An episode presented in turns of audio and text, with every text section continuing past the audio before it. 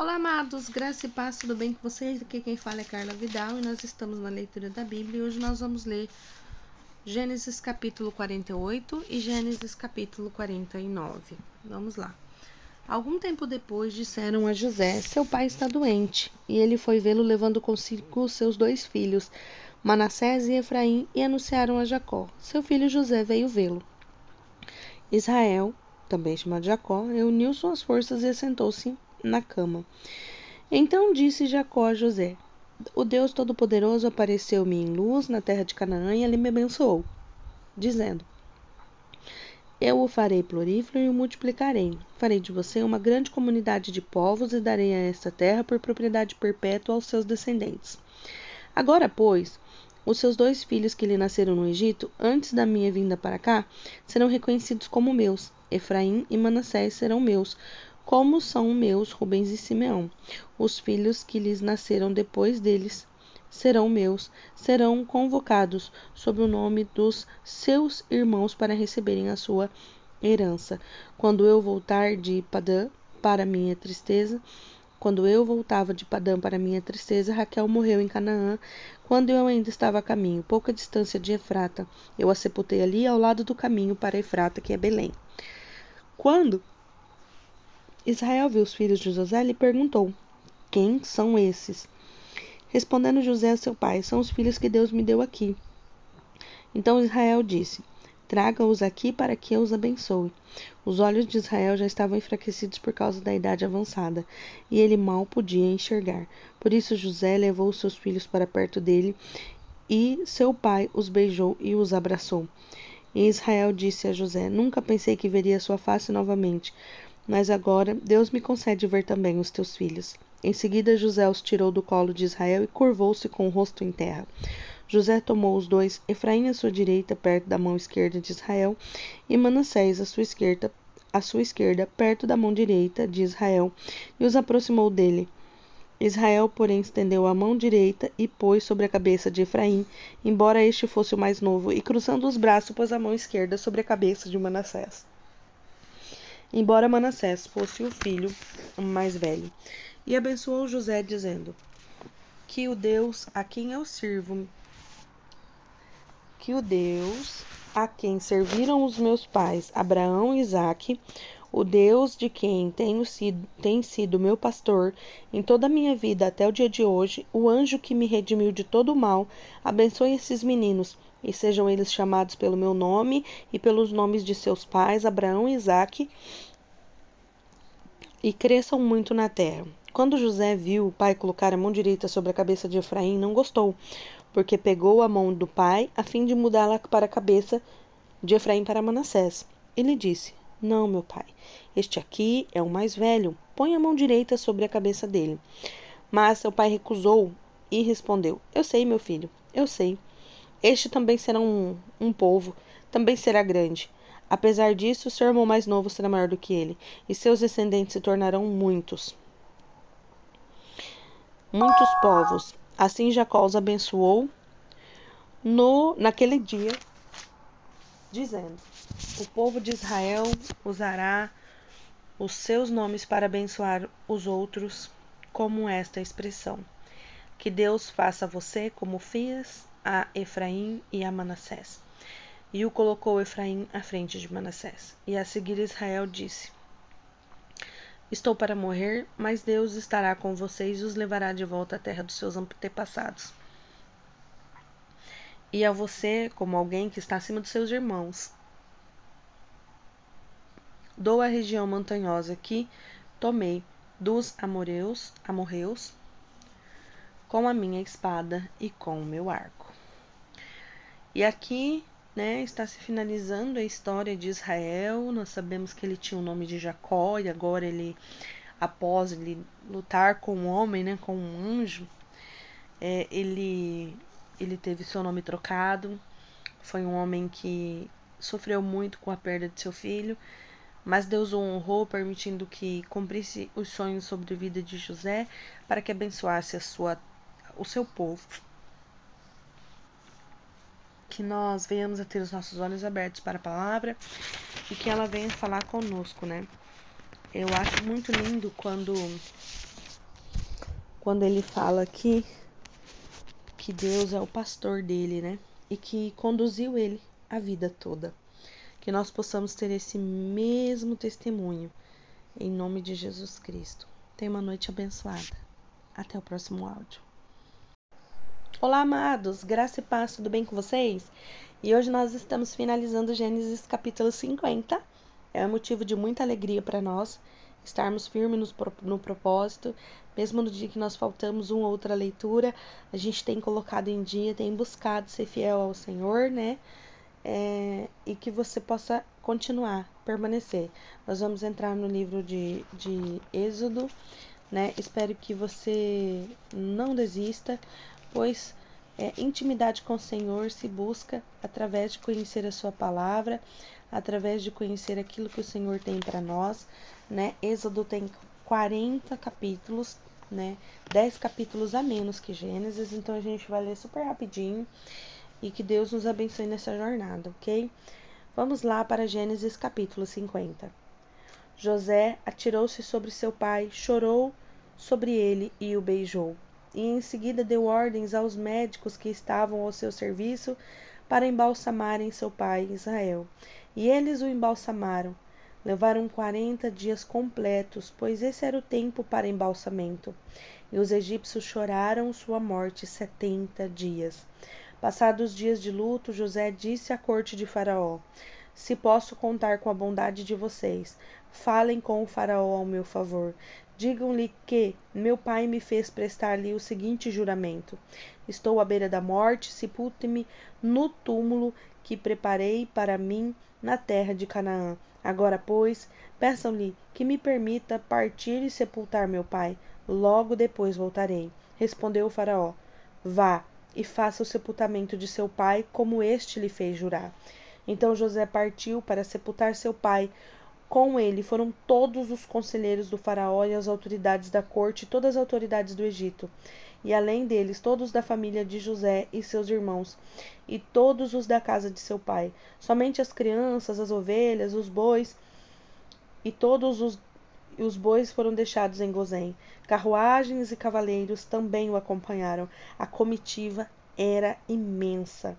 Chegando à eira de Atade, perto do Jordão, lamentaram-se em voz alta com grande amargura, e ali José guardou sete dias de pranto pela morte de seu pai.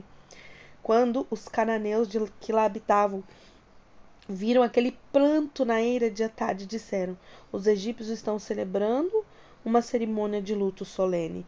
Por essa razão, aquele lugar próximo ao Jordão será chamado Abel Mizraim. Assim fizeram os filhos de Jacó o que lhes haviam ordenado.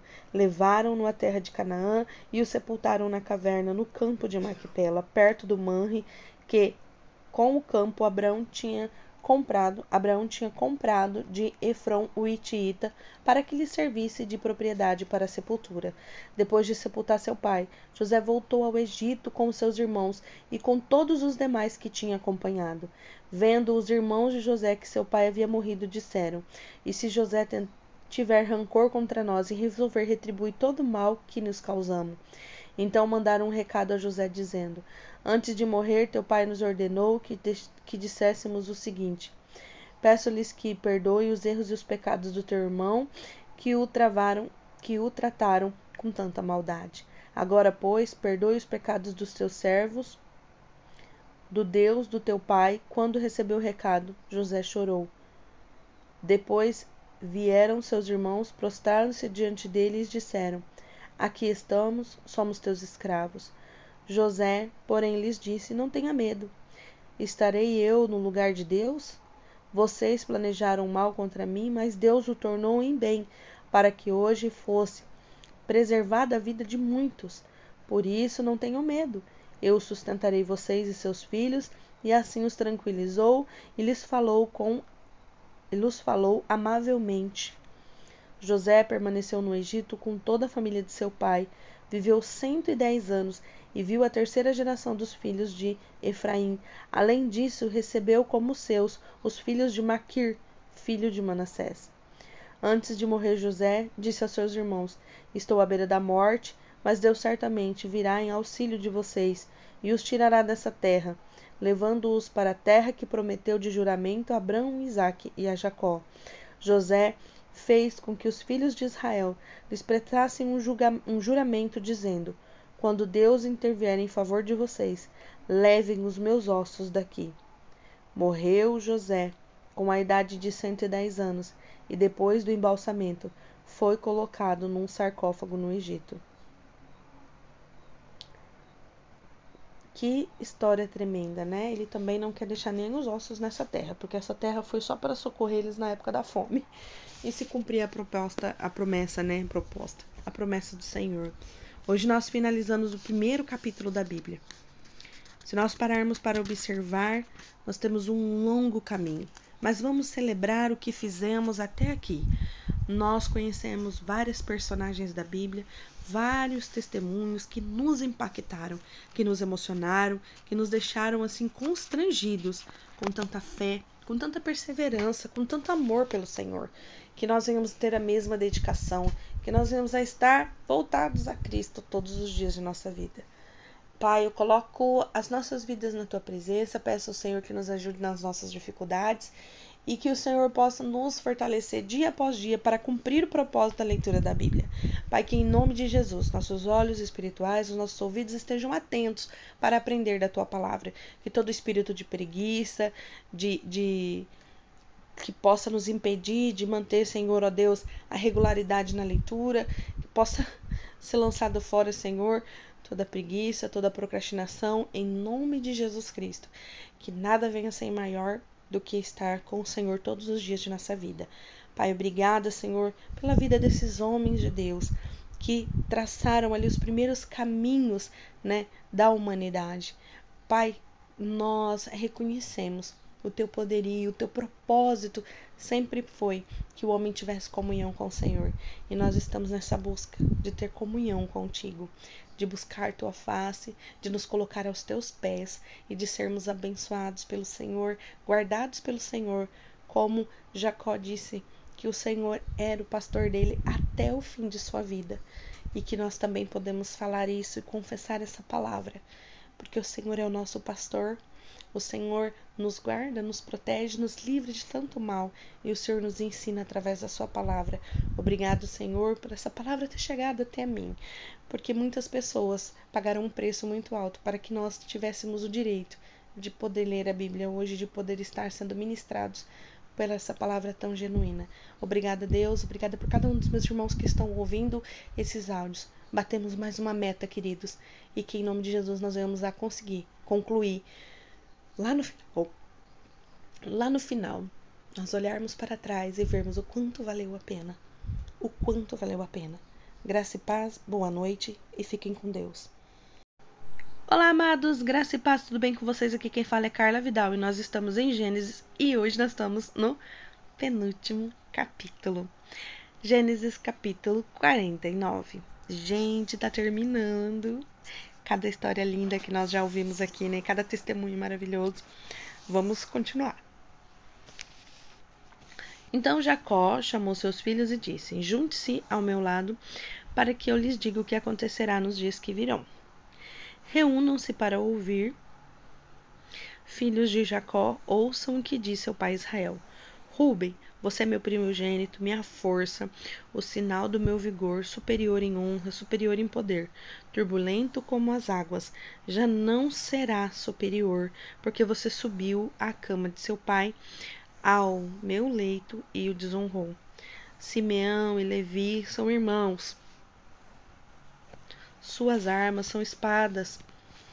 Suas espadas são armas de violência que eu não entre no conselho deles, nem participe de sua assembléia, porque em sua ira mataram homens e ao seu bel prazer aleijaram bois, cortando-lhe os tendões. Maldita seja a ira tão tremenda e a sua fúria tão cruel. Eu os dividirei pelas terras de Jacó e os dispersarei em Israel. Judá, seus irmãos o louvarão, sua mão estará sobre o pescoço dos seus inimigos, os filhos de seu pai se curvarão diante de você Judá é um leão novo, Você vem subindo, meu filho, depois de matar a presa. Como um leão, ele se assenta e deita-se como uma leoa.